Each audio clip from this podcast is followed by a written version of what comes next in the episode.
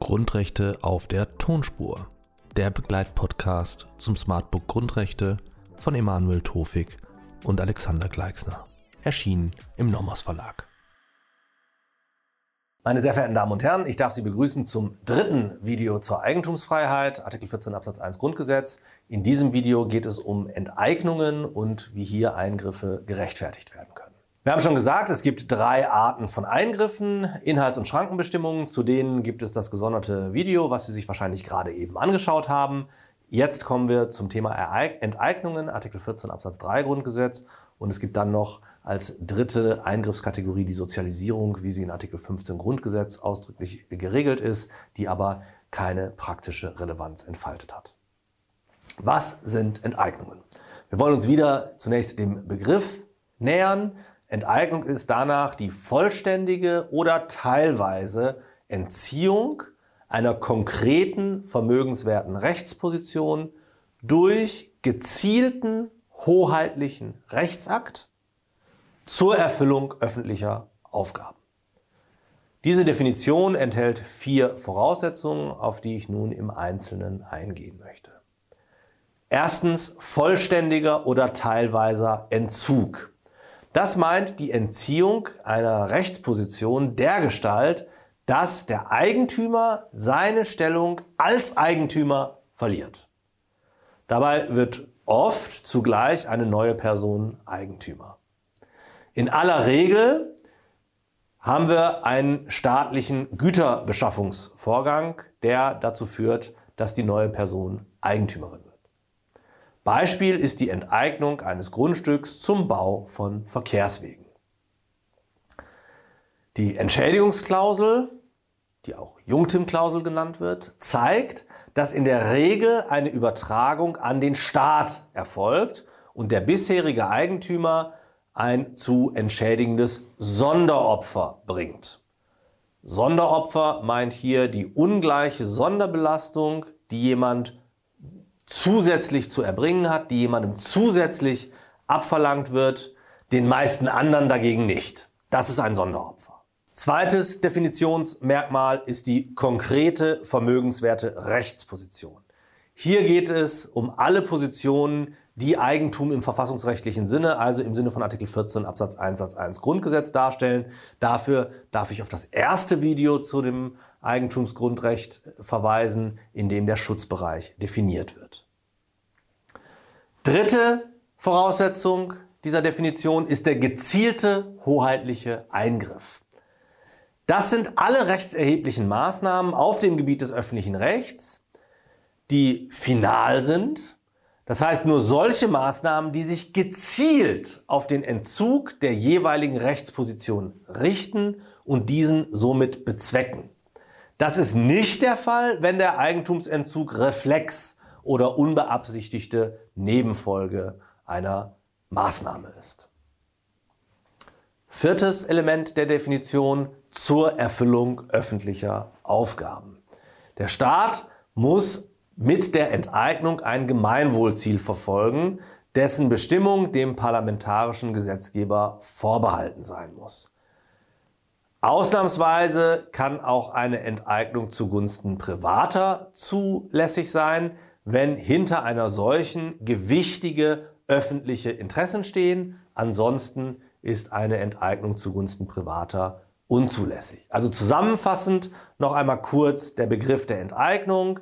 Enteignung ist die vollständige oder teilweise Entziehung einer konkreten vermögenswerten Rechtsposition durch gezielten hoheitlichen Rechtsakt zur Erfüllung öffentlicher Aufgaben.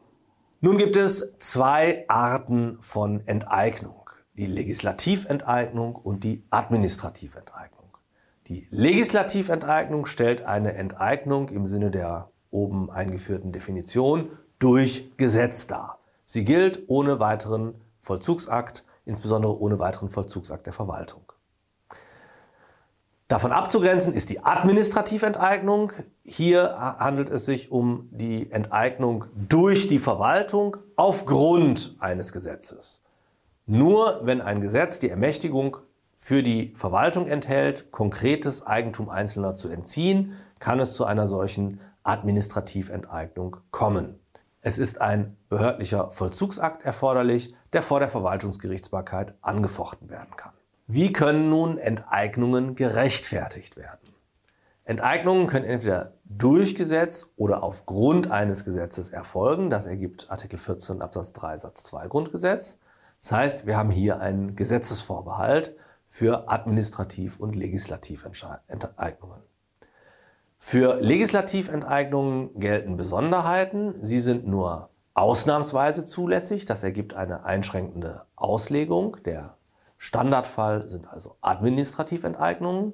Und der Grund hierfür ist, dass die Rechtsschutzmöglichkeiten gegen formelle Gesetze für den Bürger außerordentlich begrenzt sind, sodass die Administrativenteignung das schonendere Mittel äh, ist und bessere Rechtsschutzmöglichkeiten auch im Hinblick auf Artikel 19 Absatz 4 Grundgesetz bietet. Die Enteignungen müssen ferner gemäß Artikel 14 Absatz 3 Satz 1 zum Wohle der Allgemeinheit erfolgen. Hier hat der Gesetzgeber wie immer einen weiten Entscheidungsspielraum bei der Auswahl der Gemeinwohlziele und die ausgewählten Gemeinwohlziele sind dann die primären Anknüpfungspunkte später im Rahmen der Verhältnismäßigkeitsprüfung.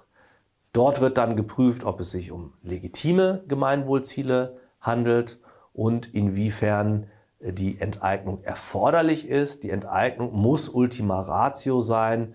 Beispielsweise äh, ist der Ankauf des entsprechenden Grundstücks in aller Regel ein milderes Mittel. Schließlich sieht Artikel 14 Absatz 3 Satz 2 ein sogenanntes Jungtim vor. Es handelt sich um eine Jungtim-Klausel. Das heißt, Enteignungen sind nur gegen Entschädigung zulässig. Die Entschädigung muss im enteignenden oder zur Enteignung ermächtigenden Gesetz geregelt sein. Das besagt die Jungtim-Klausel. Keine Enteignung ohne Regelung der Entschädigung. Begrifflich stammt das Wort Jungtim-Klausel vom lateinischen Jungtim, das wörtlich vereint oder hintereinander bedeutet. Es handelt sich im juristischen Sinne dabei um eine Rechtsnorm, die vorgibt, dass eine im Rang unter ihr stehende Rechtsvorschrift eine bestimmte Regelung nur in Verbindung mit einer anderen Regelung treffen darf.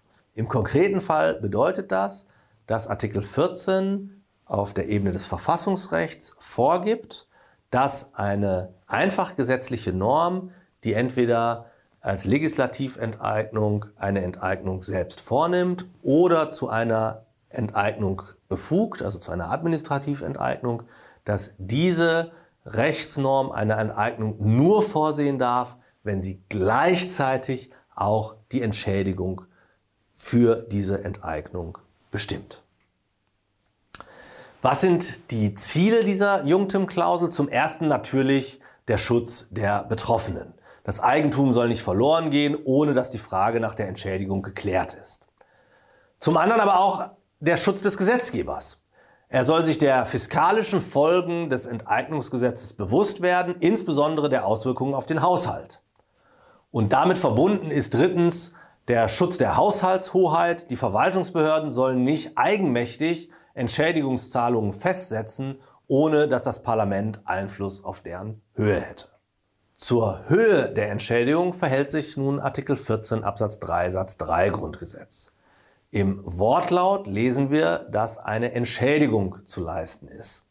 Wir lesen dort nichts von Schadensersatz oder Wertersatz. Die Frage, die sich also stellt, ist, ob tatsächlich nur eine Entschädigung zu leisten ist oder ob darüber hinausgehend Schadens- oder Wertersatz verlangt werden kann.